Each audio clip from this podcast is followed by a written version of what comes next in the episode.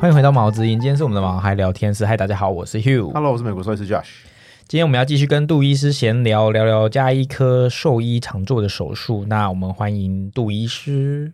嗨，大家好。对，第二次还是一样，只有嗨，大家好，你们不要有任何期待。杜医师就是不想跟你们打招呼。那干嘛这其样？他 其他常见的手术还有什么？我们今天要聊什么？我们今天要聊呃，都是点到为止啊。我们今天要聊异物，然后胃翻转扭转，然后第三眼睑脱出跟外伤，这都是还蛮常见的。杜医师应该就是就是闭着眼睛都可以做的手术。那义务，义务是很常见的呃手术之一吗？大部分狗狗的话比较常见是骨头啦，骨头类的。就是喂它吃骨头。对对对对，嗯，呃其实骨头那你会翻白眼吗？ 就是收到这个 case，你说怎么还在吃骨头？都讲那么久了，还在吃骨头？我会觉得，哎，生意来了。 谁准你拿出真心来回答？是没错啦，没有啦，我们还是呼吁呼吁嗯啊哈，呼吁不要吃骨 头，牙齿不好。他而且啊真的很爱看争论节目，他刚刚那个语气就是争论节 目。 哎、那生骨头耶有些有些有些社团在说手骨头不可以吃，但是要吃生 骨头，不好请意思解不小啊答心。笑出来。 骨头都不要啦，因为嗯它其实对牙齿伤害就很大了，还都不用吞进去，所以光是啃咬的那种牛屁股、洁牙骨，其实都都不建议。哦，所以洁牙骨也是不推荐的。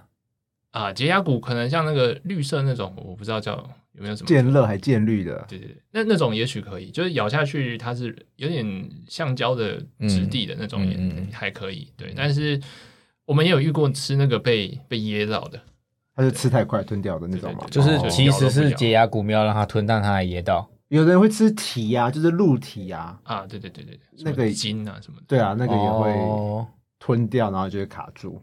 哦，所以狗最常见的是骨头，那猫呢？猫比较常见应该是线或橡皮筋，线不行哦，线不行哦。不是猫会吐线吗？猫会吐，那它猫会吐毛，哦自己吐毛 吐自己的毛。哦，缝衣线那种，或者是一些什么巧拼啊、瑜伽垫，因为他们会抓，哦，然后抓血一抓血就吃掉，血血对，就吃进去。所以那个不会自己排出来，需要手术哦。诶、其实量少，然后体积小的话可以，对。但是如果它一次大量塞住，就会没有办法，像水沟塞住一样，你就要一次一起把那个淤泥给清掉。哇哦，那线的话，其实很惨，线的话，呃，很多排不出来都会造成蛮严重的一个状态，什么意思？怎么说？因为线在肠子里面啊，它会像我们那个裤头的松紧带一样，嗯它的肠子会变得，揪在一起。对，它会皱起来。哦，然后我们在手术过程拉那个线或什么都要非常非常小心，要不然线就会把肠子割破。哎呦，割破不是割一个洞，它是割一条一条，对，哦那个会非常非常麻烦。那所以刚刚讲的是你收到的 case 常见的是这些东西。那一般主人在还没看到兽医之前，他怎么知道他被异物入侵呢？会有什么样的症状显现？他需要被带去看医生呢？嗯，大部分大部分是会看到，呃，我们蛮常遇到这个主人就看到它在吃了，然后来不及嗯阻止。对，那也有一些是没有，嗯，白天上班回家发嗯现它吐的乱七八糟这样子。所以吐就是一个简讯。对对对，比较常见的就是呕吐。嗯，对，因为食物过不去嘛，过不去堆积堆积太多了，就是吐出来。这样哦，那吃异物要怎么确诊？大部分是用 X 光跟超音波，就是透过影像啦。对，哦，然后运气好，如果吃的是一些比较硬的东西，运气好，也许用手摸就就隔隔着腹皮那个腹腔肚皮触诊就可以摸得到。那像那种透明的东西，不是说透明，就是在 X 光上是透明的东西，要怎么确诊？像是塑胶袋或者哦巧拼板这种呃， X 光不会显现的。对对，X 光它其实只有金属跟骨头可以看得出来，很明显。那那种软的塑胶啊，是它其实没办法，我们没办法直接看到啦。嗯，异物本身，那可能就要透过一些肠道它阻塞的时候特有的一些影像特征，再去间接的推断它现在有就开了才知道。对对对，它现在有异物阻塞，那我们怀疑，呃，它现在有肠道扩张，所以我们怀疑它有阻塞的状况，这样。嗯对啊，超音波通常可以比较敏感，就是它可以比较准确去去确定这件事情，但是它也比较吃技术，就嗯是操作超音波者的技术。像线应该很难找到吧？对，线其实是看不到，超音波下来几也看不太出来所。以大部分只能用你所谓的判断，然后去猜测它可能有异物入侵，然后开了才知道是什么。对，哦，了解，猫咪的线有时候会卡在舌头下面，对这样也会造成，这样绕下去所以它刚好是圈住舌头头嘛。对对对对对就是剩下在体内，但是舌头看得到，是这个意思吗？对对啊，对哦，是哦，那这样要直接拉出来吗，不他行，啊就说他会割出 一条绝对线，不行你有没有在听课 啊？是老师是不专心啊去先去罚站，是我们也有遇过那个大出一半的线在外面，就是挂在屁股后 面。是一半在屁股，然后一半在嘴巴，你可以这样子拉拉噜噜噜噜噜。你以为是魔术表演 吗？可以这样吗？先生，你是兽医哦，好，对啊，我现在是扮演，你不是我这个角色哦，好不要这样子我哦。帮你讲你想讲的话。啊，好好好，不不 行哦，千万不行哦。嗯呃，如果有看到我呃，如果有看到线挂在屁股，也不能去拉它。嗯，对，所以我想要讲的是，其实这个问题很好不，要听我的，事主不要以为你自己就可以把它拉出来，就是你说哦，还好还有线头，像那个以前那个鞭炮，不是一拉就 biu 嘣这样，对，它就爆了，它身体就自爆了。 对对对对对，哦，那可能你要花的那个治疗费更高，如果你不小心把它里面拉拉坏了，钱可以解决都还好说，我觉得。哦，嗯把它拉走了， 嗯 对，我觉得是有可能的。拉拉真的爆了这样子。那嗯义务的手术的成功率有啊高吗？蛮差距蛮大的。对我就看严重对度。对对，像线就就不是很理想。哦，是哦，对，然后还有要看它卡住的时间，它如果卡太久，它肠子可能已经坏掉了，那就变成要结肠，把那段坏掉的肠子截掉。那结肠。 然后还要看哎我我有没有张开眼睛手术啦，哎呦，我刚刚说闭着眼睛就没做。有啦，不会有，啦，我都张开眼睛手术， 他回到这个点，他竟然还记得我刚刚说的话。我忍超久了。他就是冷面笑匠啊，他都一直在你知道找缝插，真的自，己插安排梗这样子。所以愈后嘞，那手术结束之后的愈后嘞，呃，后后面的话通常就是看，我们一般会建议吃流质的食物吃一段时间，然后再慢慢吃成软的食物，再慢慢吃硬的食物，就是循序渐进的回到正常的饮食啦。对，那有些呃，有些狗狗或猫咪，它们的肠道的愈合会蛮取决于它的身体的状态。如果说说像它很老或它严严重营养不良，嗯，那它的那个愈合就会变得比较差，或者是说像刚刚说，它的这个肠子已经坏死的很严重了。那我们截肠子还是会有一定一个限制啊，不可能全部都截掉，对，所以呃，尽可能的把坏死的截掉。如果说剩下的还是不健康，它愈合也会受到影响。那肠子这么长，有哪些地方是绝对不能结的吗？好像倒是还哦，十二指肠要我觉得要截应该都可以截，只是它那个十二指肠那边很多其他器官的开口，像胆囊啊、胰脏啊这些，所以它的难度应该会非常非常非常高。 OK，所以有碰过是刚好是在那些开口的地方的 case 吗？我没有， 我我很不想讲，因为通常讲完之后就会出现了。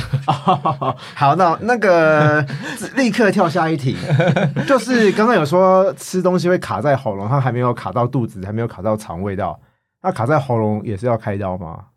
呃，不一定。我们有时候卡在喉咙或食道里面，可以透过内视镜去夹。其实到即即便到胃里面，都还有机会用内视镜去把它夹出来。嗯，哦，所以可以不不见得需要开刀，对对对。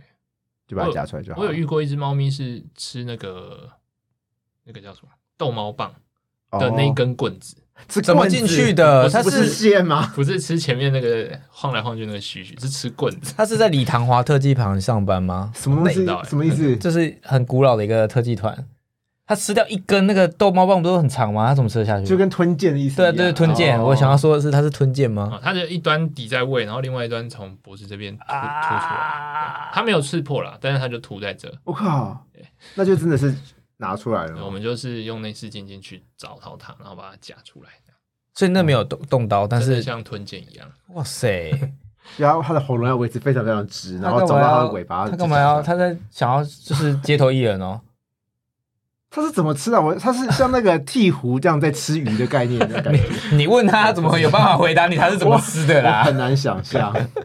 好不知道。好难哦。那所以其实呃，刚刚讲就是你常见的，那所以一般的饲主有什么要特别注意去？除了刚刚讲到，还有什么呃容易会被呃狗狗狗或猫猫吃掉吃掉的东西，大家要注意的，就是预防的啊、我意思是，嗯其实我觉得，呃，大部分我们看义务还是会，就是进来说吐啊。如果说他很年轻，一两岁，嗯跟他十五六岁，其实我们怀疑的事情会不太一样。嗯就一两岁那种比较好奇的、比较皮的那个嗯阶段，他还是比较容易去，尤其他们可能甚至未满一岁，他正在换牙，嗯他会喜欢乱咬东西。那其实乱咬东西或猫咪玩那个橡皮筋啊、线这些，或那个绑绑便当的那个尼龙绳那种，嗯啊，其实平常都可以看得出迹象啦。就是有适口性就觉得好吃，还是常常会对想要你，去你一舔。定看过它在玩，嗯然后它玩很多次，它就吞进去了。哦，我我觉得不太可能，就第一次就吞进，有可能啦，但是但是就就真的运气不好是有迹可循的，对，所以我会建议，就是如果有看到他们玩这一类的东西，那就是这些更要收好。全部都是收起来。嗯嗯嗯，对，那狗狗的话，比较麻烦的就是像哈士奇啊、黄金猎犬这种大狗，它们几乎可以吃吃全世界，任何东 西，它们什么都可以所以什么都没有办法，都要避免。对，就是尽尽可能的去，尤其在它最好奇的那个阶段、那个年龄层的时候，嗯，我们有遇过吃，我有同事啊，他同事遇到的是吃，就是也是吐黄金吐，然后吐吐吐带来医院，然后就说，哎，这个异物塞住了，要手术，然后就把手术把那个肠子切开，拿出一条内裤，是爸爸还妈妈的，哎，没错，就那个狗狗那个手术完那个这一对情侣或夫妻嗯来看，都不是。发现是别不是 这也太尴尬了 吧！不小心破了一个奇案， 搞不好是邻居的啊，女生的内裤，然后然后不是妈妈的，女呃，主人就说这是谁的？ 这也太尴尬了吧！那有解有答案吗？ 我哦应该有啦，但我不知道。你就看到下次来的妈妈不是她了或是爸爸换人了？我之们也类的，也有看过吃那个保险套之类的，卫生棉也有哦。对哇，这感觉就蛮容易的小东西。对，那你因为自己本人看过最奇怪的，不管是狗或猫，你现在觉得你给它第一名，就是你拿出来的东西，着实让你震惊了一下，怎么可能会有这个？嗯，我觉得应该就是逗猫棒那一个。我都那那那个个我是你自己遇到的，嗯，我那我这很过分欸无法怎想象它怎么吃进 去。我也无法想象啊。我觉得我的现在还是想不出来它怎么吃的。对啊，它应该吞到一半就卡住，怎么会整根进去啊？它怎么会我也不想？它是大猫吗？就是比较也不是大只一点啊哦吗？不是，就正常体型，大概四五公斤这样子。好酷哦！真的有点厉害。啊，不过我有一些我们有遇过一些因为在服用药物而导致的那个异食癖啦，就是哦看到什么都想吃。对，哦然后他们呃有一只黄金，它吃了鹅卵石，它跟爸妈去溪边玩。然后就带了一堆鹅卵石回家，你说狗本人吗？还是爸 爸？去一趟西边，然后体重多三公斤，对对对， 像小朋友一样捡鹅卵石，啊 小朋友放口袋， 他放放肚子肚子里，对哦胃就像一个口袋一样他。说：“哎、我要拿出来放啊，啊，怎么拿不出来？哎，讲到鹅，讲到兔，那有时间点之差吗？什么时候可以催吐？什么时候已经来不及了，就是要开刀了？哦，通常呃，在胃里面还有机会可以催吐，不过要看东西，骨头那种尖锐的东西，我们也不建议催吐。 哦，对反正二次伤害之类的。嗯对对对对对。那在胃里面有没有进到肠子里？那个每一只狗狗、猫咪的排空时间不一定，就是胃排空的时间，所以蛮有时候蛮赌运气的啦。因为有一些东西它可能也会长期待在胃里面，嗯，它会在胃里面一直打滚，因为进不去肠子。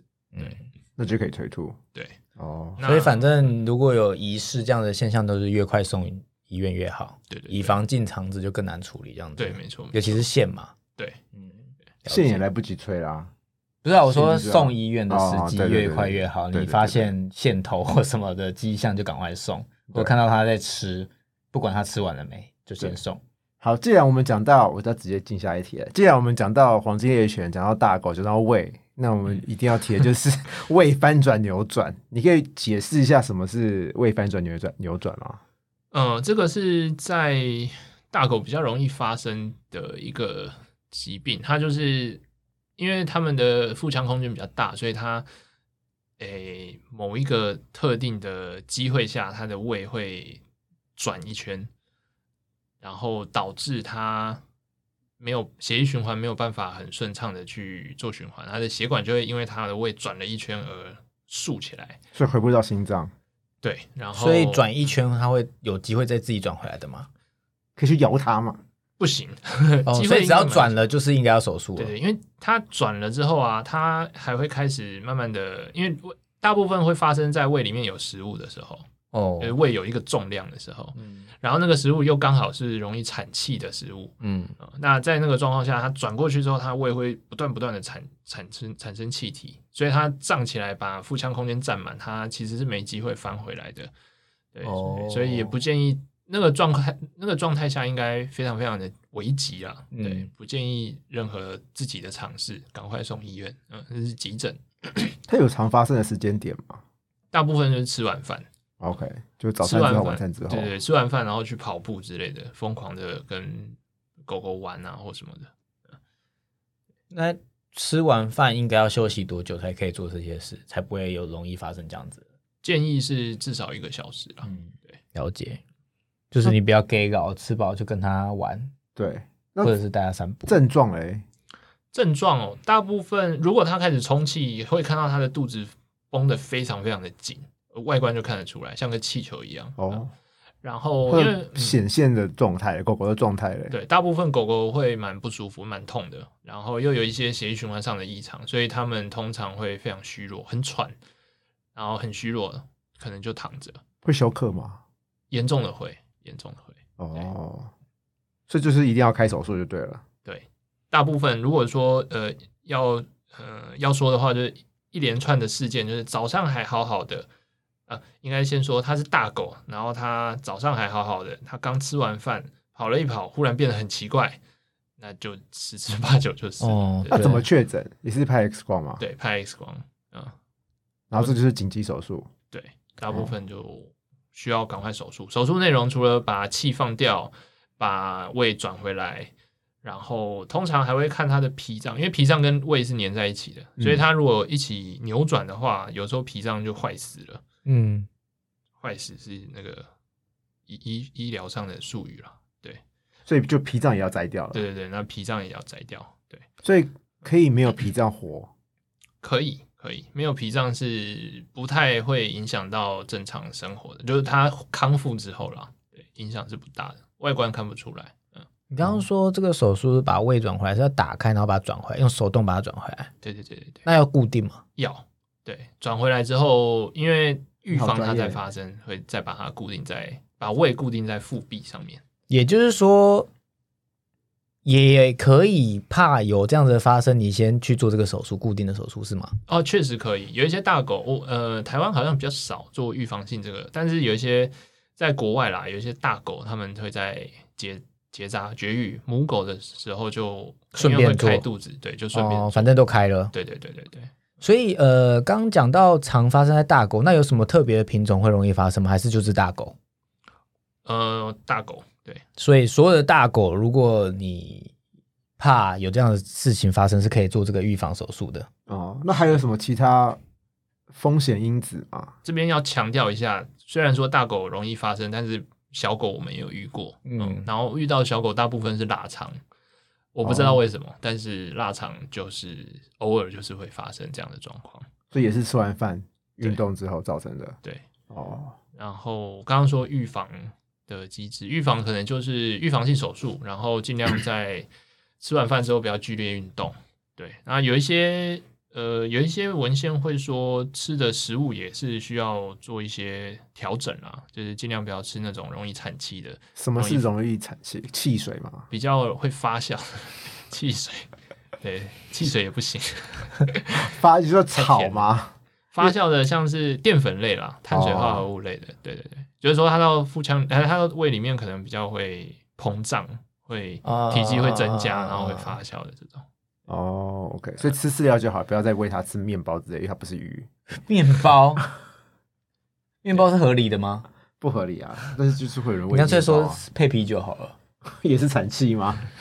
好了，正经一点。 好，正经一点。好，那所以手术就是打开来把它转过来。那它的手术的成功率嘞，跟预后嘞，哦，那个也是取决于他手术前的状态。嗯，手术前我们还是会做一些血液的检查，去看他的整个缺氧的状态发生的严严不严重，然后另外还会取决于他脾脏需不需要摘除。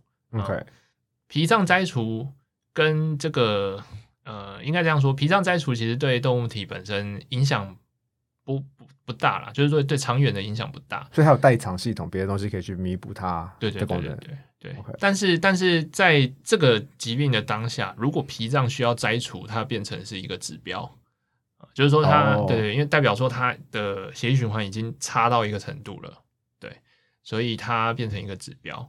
我们在它在血液循环很差的时候啊，它的那个废物那些都没有被释放掉，所以它都会集中在脾脏啊、胃脏这些器官上。当我们把它转回来的时候，血液忽然畅通，这些废物会大量的释放，那身体是没有办法缓冲这些事情的，有时候就会在手术中就手休克就走掉了。哦，所以是那些代谢物的关系的对对累对积。对所以手术成功率还要看它本身的状态。对，那手术就算他今天手术成功了，他要住院住多久？然后他的预后嘞会好吗？是好的吗？呃，如果说他手术成功了，然后他后面的呃血检那些都有慢慢的改善，一般大概是三天到五天啦，伤口状况 OK 就可以回家了。所以要住这么久天，要住这么多天。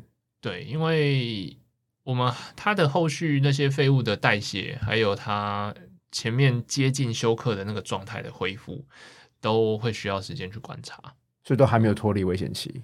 对，甚至三到五天可能是最短了，有时候可能会需要更久。哦那什么时候才是真正脱离危险期可以回家？呃，我会说就是精神食欲都好，至少至少自己会吃饭， OK，对，然后血检上看起来是有往好的方向走，有在改善的，对，那也许就可以就可以回家。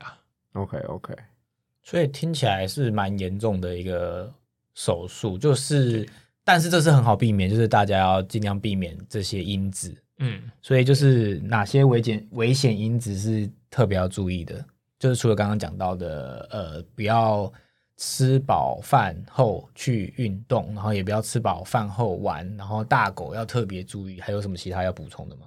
不要一天一餐，一天一餐会暴饮哦对暴食，然后有一些吃太快、吃太多的狗狗也会这样子。然后它其实有一点家族史，只要它爸妈会，它兄弟姐妹会，那它会发这生这是个。不是也有遗传的有一部点分嗯遗，对，有一点遗传，对啊。然后有一些过瘦啊、紧张的狗狗，或者护食的狗狗，也比较容易有这个状况发生。护食就是因为很紧张被人家抢，所以就吃更快。对，它就对更对容对易对发生对，然后因为公狗，因为它比较会有护食跟保护东西的行为，所以它也比较会有那个 GDV 的状况，就是呃胃翻转扭转的状况。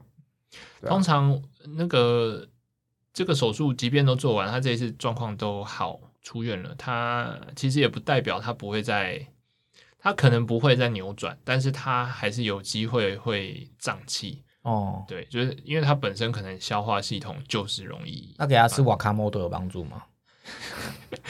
呃。我不建议主人在家里自己给它吃。对啊，不要不要不要 对，对对我换我弄到他，我好开心哦！我让他接不下去，我只是忍好久 哦。然后我看他表情变化，我真的就是有胜利的感觉。我跟大家讲一下，补充一下，就是胃翻转扭转其实是两阶段，就是胃、嗯胃会先充气， 啊、然后再转。哦啊，对对对对所以即使没有转了，还是有重启那个 part。对，就算还是要它小做了心胃固定，它的胃还是会充气。对对对对，没错。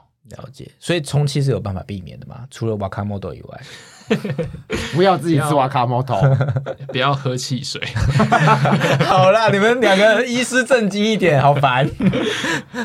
呃，大概就是吃吃的东西可能需要注意，嗯嗯、就不要吃这种容易产气的。它呃有一些处方饲料啦，它可能会比较合适于这种这种狗狗，它比较容易，它比较纤维比较多，比较帮助胃肠去蠕动去排气这样子。哦，了解。那宠物益生菌是有帮助的吗？真正的宠物益生菌对 GDV 没有什么帮助哦吧？没有什么帮助啊。我想急性的时候，因因为益生菌应该都是要吃一段时间才可以发挥那个效用，急性的时候应该没有什么用。了解，反正就是能做的就是避免吃，就是易发生的状态下不要吃暴饮容易暴食不要运动，对呃胀气的食物或什么对啊有的没的，这可以是可以做预防的，那就给大家参考。那下一个是什么？下一个我们要讲的是呃樱桃眼，就是什么是樱桃眼啊？第三眼睑脱出。那什么是第三眼睑脱我出？们来问杜医师， 什么是第三眼睑？哇，好多问题哦，糟糕，这个超难的，这是真的我完全没听过的东西。第三眼睑啊，第三眼睑呃，在人没有，所以我们其实很难想象嗯那个是什么。嗯，那如果家里有狗猫的话，你们可以试试看，把它让它正对着你，然后把它的呃用你的手指头食指按在外眼角的地方，往内眼角的地方推，你会发现眼球稍微被你往后面推了，然后它的嗯第三眼睑应该就会露出来。就沿着下眼的部分嘛，对对对，呃，第三眼睑会沿着下眼的地方露出来，眼球这样就是从外面往里面推。嗯那那一片眼睑是狗猫才有的构造啊，它是负责呃，它里面有一颗腺体啊，是泪腺啊，它负责一些呃分泌泪液啊，然后达到一些保护的功能这些。所以人类是只有一个眼睑，两个上下上眼睑、下眼睑、眼睑是什么啊？就是眼皮，哦，就是眼皮，对，然后狗猫多一层眼皮是在中间，最中间下面的位置，然后刚那个动作按了，它可能会看跑出来，就是会你看得到按。外侧，它就会从这边跑出来。哦，所以它有从内侧三层眼皮，就是第眼睑就是眼皮，类似眼眼皮。对对对，然后简这单个来说，然后这个眼皮里面有一个腺体，就是刚刚杜医师说的那个会产生泪水的腺体。哦，那所以第三眼睑脱出是什么？呃，大部分就是那个那个腺体它的发炎肿胀，导致它那个那一片眼睑缩不回去。就是你一直看到它的第三眼睑。对对对对对。哦啊，那你可能甚至直接会看到那颗腺体啦，就会在你正对着它，你会看到它的眼睛的内眼角偏下面的地方有一颗粉红色小小像痘痘一样的东西，不是痘痘，哦绿豆之类的，大概绿豆豆大小。小，对所以才会叫樱。桃眼。对对，因为国外都是大我不知道狗，为什么是我猜啊，国外都是大狗，然后看到就是很大颗，那怎么一颗樱桃？我猜啊哇，有大颗到跟樱桃一样大哦。其实也也没有到那么大颗啊，哦可是英英国都外国都习惯形容叫做 cherry Cherry eye， eye 对，嗯啊，所以是英文翻中文的。对所以其实看到这个，不要以为是眼睛异物，它其实是一个病。对，它就是啊那这个要怎么怎么怎么处理？就是手术塞回去吗？还是摘掉？呃，老实说，我还真的看 看过有人直接把它摘掉，一一般是不建议直接摘掉啦，因为它那颗腺体在泪水分泌上占很还蛮重要的一个功能啊，它占应该接近一半吧，还超过一半的这个泪水分泌。嗯，那摘掉的话，它可能就会出现干眼症，那未来就会需要一直一直去点眼药水，一直呃人工泪液啦，点人工泪液，对，所以狗猫干眼症会怎么样？会没有办法眼睛戴隐形眼镜。对，因为眼睛会很干。 狗猫干， 你这 个是他都有办法接不是因为你这是一个呃呃一个一个 a can of worm，不知道中文怎么讲，这是已经打开一个潘多拉的 box，因为这有更多东西可以讲。因为干眼症有分两种， 因为嗯那个德国狼犬会有免疫性型的干眼症，哦然后你把这个直所接以问拿了一掉，个题目很大的问题，要再做第八 集。对啊啊，对，然后你把它直接拿掉，就不是免疫性型的干眼症，它就是一个，你就直接把这个腺体拿掉，它就没有泪水啦。哦，对，所以干反正干眼症就是你就是角膜就很容易受伤。了解，那什么是角膜，你知道吗？角膜就是眼睛的外面那一层啊啊，。对对对对对这对，个人有我知道，哦，好，很好。所以说泪水它还有什么功能吗？就第三眼睑。它呃第三眼睑还就刚刚说它可以有一个保护的功能，嗯嗯嗯啊，就是防一些杀死啊，跟其实跟我们上下眼睑一样啊。哦但是它多一层保护的意对思对。对对，哦，那有什么嗯有，什么特别的品种容易有第三眼睑脱出吗？特别的品种哦，呃，我觉得扁脸的动物比较会诶、但是好像都有看过，土狗我也有看过，对，哦，所以其实都还蛮常见的。对，都算是蛮常出现，但是扁脸的蛮容易，因为扁脸的他们不管本是身狗，猫吗？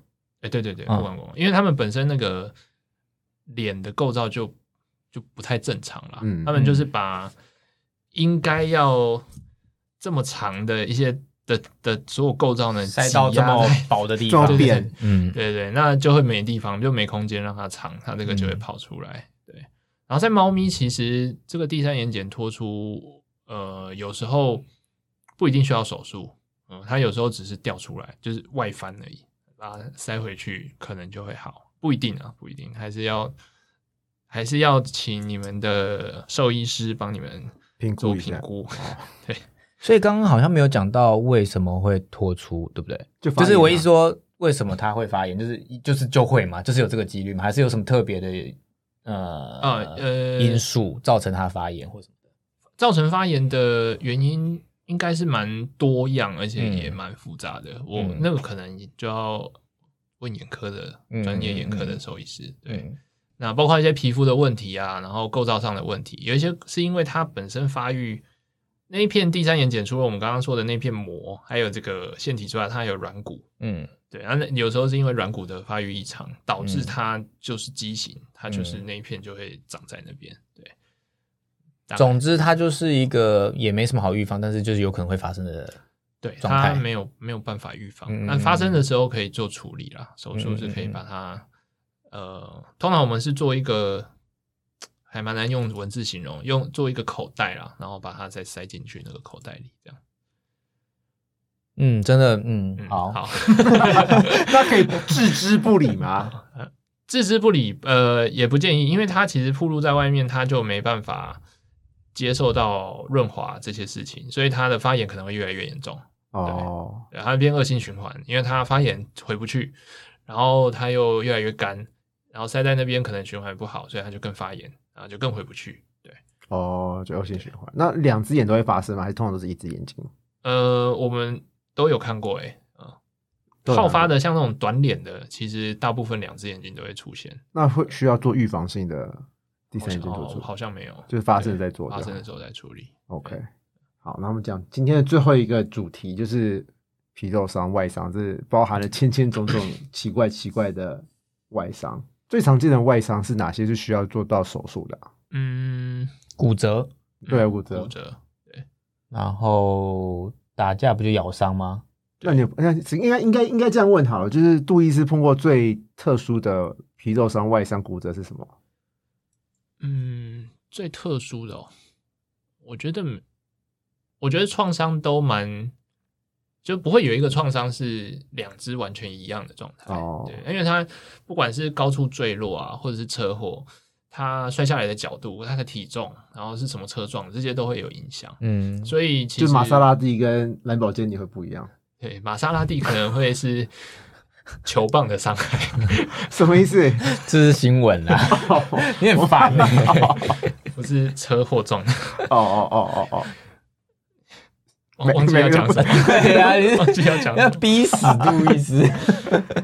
没有一个是一样的。，对，没有一个是一样，所以我我觉得，因为没有遇过完全一样的啦，所以每一个都还算独一无二。 嗯那我印象比较深的应该是那种有那个一整片都烂掉，流浪狗啦，或是哦，完全疏于照顾，然后一整片的皮那个皮肤啊、肉啊全部都烂掉，然后送来医院的时候上面都是蛆。嗯，在嗯，上面爬好恐怖哦。对，那这要就是那要 graft 吗？那要不是那要移移植吗？移植，呃，通常移植因为失败率蛮高的，然后哦再来就是它呃条件蛮多的啦，然后费用也高，通常会搞到那种状态的，应该会有一些费用考量， OK，对，所以大部分可能都还是会以呃初期一定都是先照顾伤口啦，先把它养成干净的伤口，对，因为一开始一定是感染的，那这些坏死的组织被去除掉之后，我们才有条件去做下一件事情，不管是拉旁边的皮带缝啊，或者做移植啊等等这些。手术真的是太多嘞，要问下去的话会没完没了。那我们来聊一点不一样的好了，好 啊，就是最后想要问，就是你在就是当外科手术的这段期间，有什么你觉得印象深刻、有趣的事吗？印象深刻、有趣的事哦，嗯，嗯，虽然说这对宠物来讲不可能是有趣的事，可是我一说 以你个人的好奇心手术过程中，因为你知道我对外科手术这个就是有一个诶、应该是说尊敬啦，因为我有看那个韩剧《机智医师生活》，哦，然后里面的手术，我就觉得外科手术医师好厉害哦。就是你知道人是有分很多直系的嘛，有脑啊，有的没的。我就想这东西怎么办到的？就是用显微镜进去，然后就是去弄一些很精密的血管或什么。我就觉得这是我一个没有一般人没有办法想象的境界。所以在狗猫虽然可能不一定到那么精密，但应该也是有一些值得分享有趣的经验或故事吧。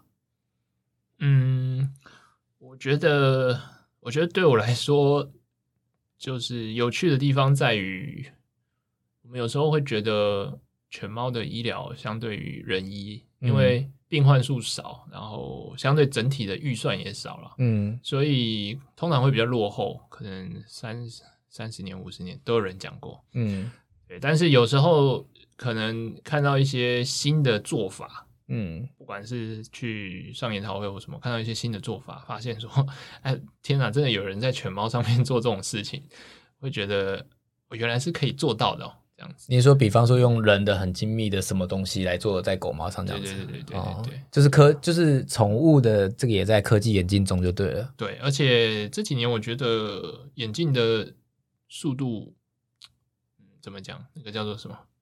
指数的感觉啦，不是那种直线式的。是 exponential 的，对对对对对，就是越来越越来越快。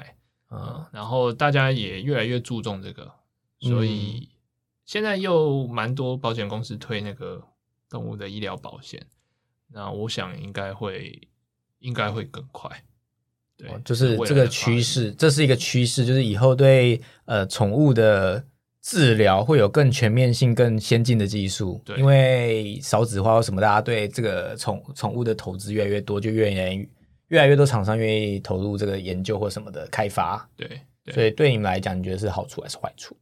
嗯，你要学更多的有技术好有吗？坏， 对，蛮累的，好好好有可点是不进则退的感觉啦。可是先进的技术对你们来讲不是应该是正面的吗？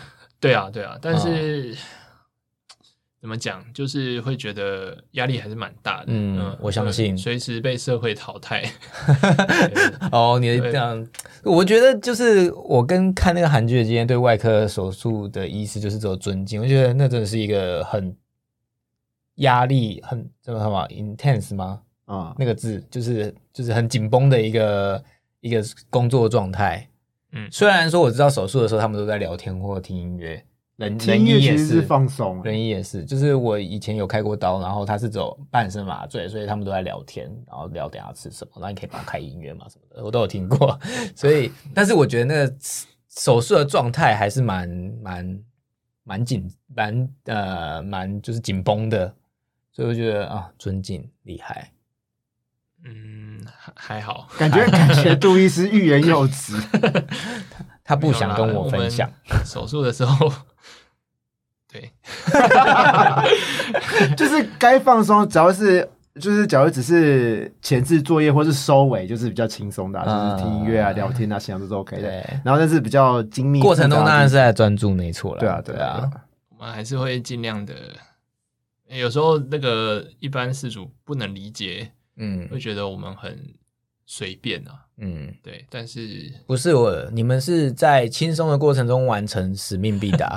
我帮你回答。谢谢，对这个笑的太棒好了，，太棒了。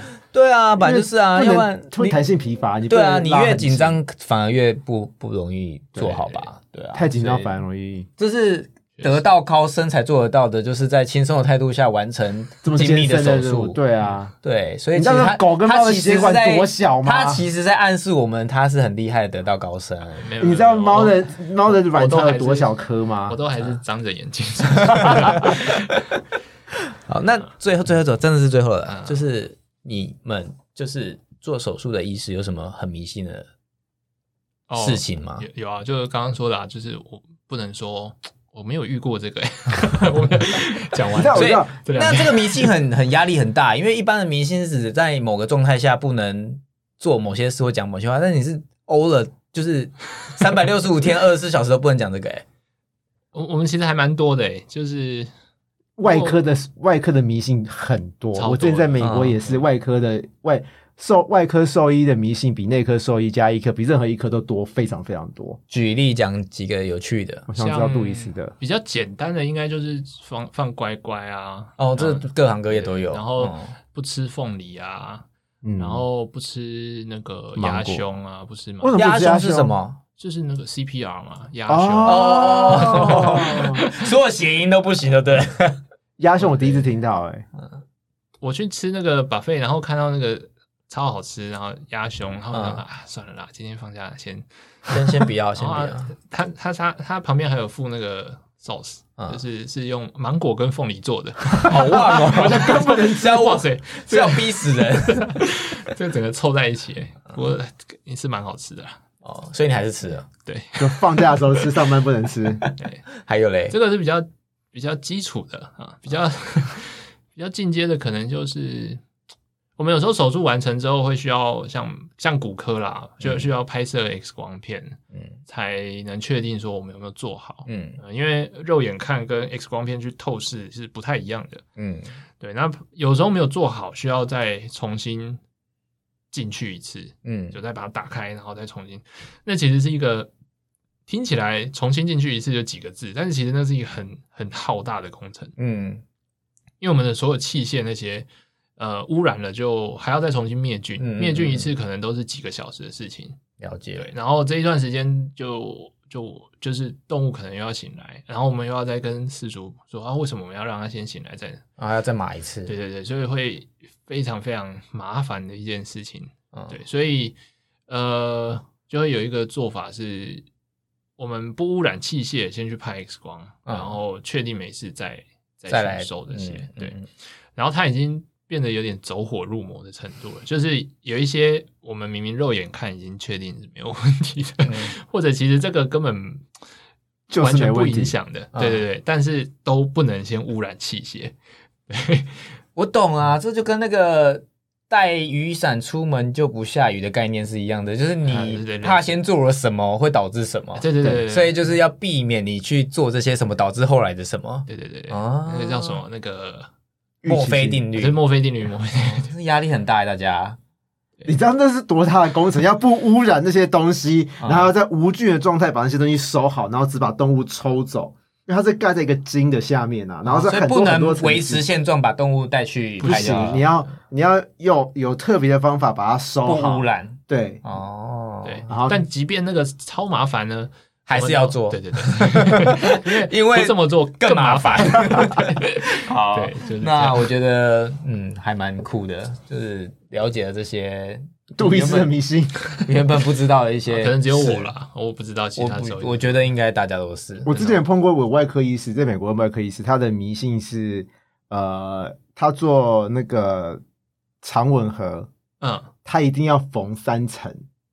三层哦，三对三层蛮多的欸，就非常多，嗯就大家都说不要缝三层，他就是一定要缝。他已经是外科专科兽医，可是他的迷信就是因为他漏过。啊， 对，这个真的是这样，就是有时候一些几率很小很小的事情，嗯可能真的几千只、几万只才遇到那么一只，它就会严重的改变你的 SOP。就怕再发生再发生。对对对啊，就是因为遇过而想要更加预防未来再发生这种 对，但其实就是它发生的几率可能真的非常非常低。啊我我不知道你们有没有那个，你知道在打那个针的打皮下的时候嗯，会回抽吗？对啊，对啊，对啊，会回抽。学校也是教会回抽，对啊然后出社会，因为学校这样教，就会继续做回抽这个动作。但实际上真的回抽有血的，到底我告诉你，打皮下为什么要回抽？好，就是我们抽抽针进去皮下，然后为什么要回抽？就是因为我们怕打针的针剂是跑到血管里面，嗯所以回抽要是是负压的话，那就绝对不是血管嘛，你就可以推针。哦可是要是你就检回查抽，你有没有打对这样子，对，然后要是你回抽要是有血的话，就是在血管里面了，所以嗯就要换个位哦置。但是杜医师要讲的部分就是，就是其实其其实糟糕，不 能讲。 又要敲桌子，我不知道要怎么讲出来。所以其实这个我真的几乎是没有看过啦，而连嗯我周遭的兽医师，我我我也都没有听说，就是有有回抽真的有碰到血管的，嗯真的是非常非常的，而且你看全世界的兽医师都这么做，嗯，对啊，就是你看台湾的兽医师就是跟因为我在美国学习都是都是要都回是这么抽，做嗯，然后对，但是真的有人应，我想应该就是因为有人遇到了，而对啊打到血管里，而造成严重、非常难以恢复的结果，所以变成一个呃 SOP，对，但是但是其实几率很低。超级低。嗯，了解。对。我其这实没有样这想过样，，这个这个算迷信吗？这样还算迷信吗？这个比较像是学校教的吧，因为就这是这个是比较标准 SOP。对，就是不怕万一万，只怕万一的状态。嗯哦对，好，那我想要问杜医师最后一个问题，那有什么观念是你觉得第一次养宠物的饲主一定要有的？就是或者是以你那个那个那个什么外科医师的经验，就是你最好是不要做这些事，这我太常遇到了，这这么简单你都不要再忘记了，这种要提醒事主的。或是有什么事情是没关系，你就讲好，你就讲好了。哦，我会，我第一个觉得最重要的就是，千万不要觉得养宠物只有饲料钱呐、嗯，哦， 你一定要有一个医疗的的预备金在。对，尤其最好还是做一些功课啦，像腊肠那个预备金可能就要多一点。那有什么动物是预备性比较少一点的吗？米克斯啊 啊，，米克斯，对对对，这个我们之前一直宣导啊，就是那哦种米克斯对健康，特别培育出来的呃宠物都有先天性的疾病啊，像扁脸系列也是嘛，嗯就是对对对，米克斯它就是已经符合这个环境气候、自然它态就选之是后，达尔文物竞天择出来的产物，对对所以都会对比较健康。对，它非常非常适合这个环境的生长。啊嗯，那如果当然当然就是现在有保险啦，所以如果费预算上费用上还可以的话，最好是把那个保险的钱也算进你的预算里面。嗯，对，然后再来就是出去遛狗前，请一定要牵绳。嗯，对，真的这个算了啦，这个我觉得不会牵的人还是不会讲。不 会牵。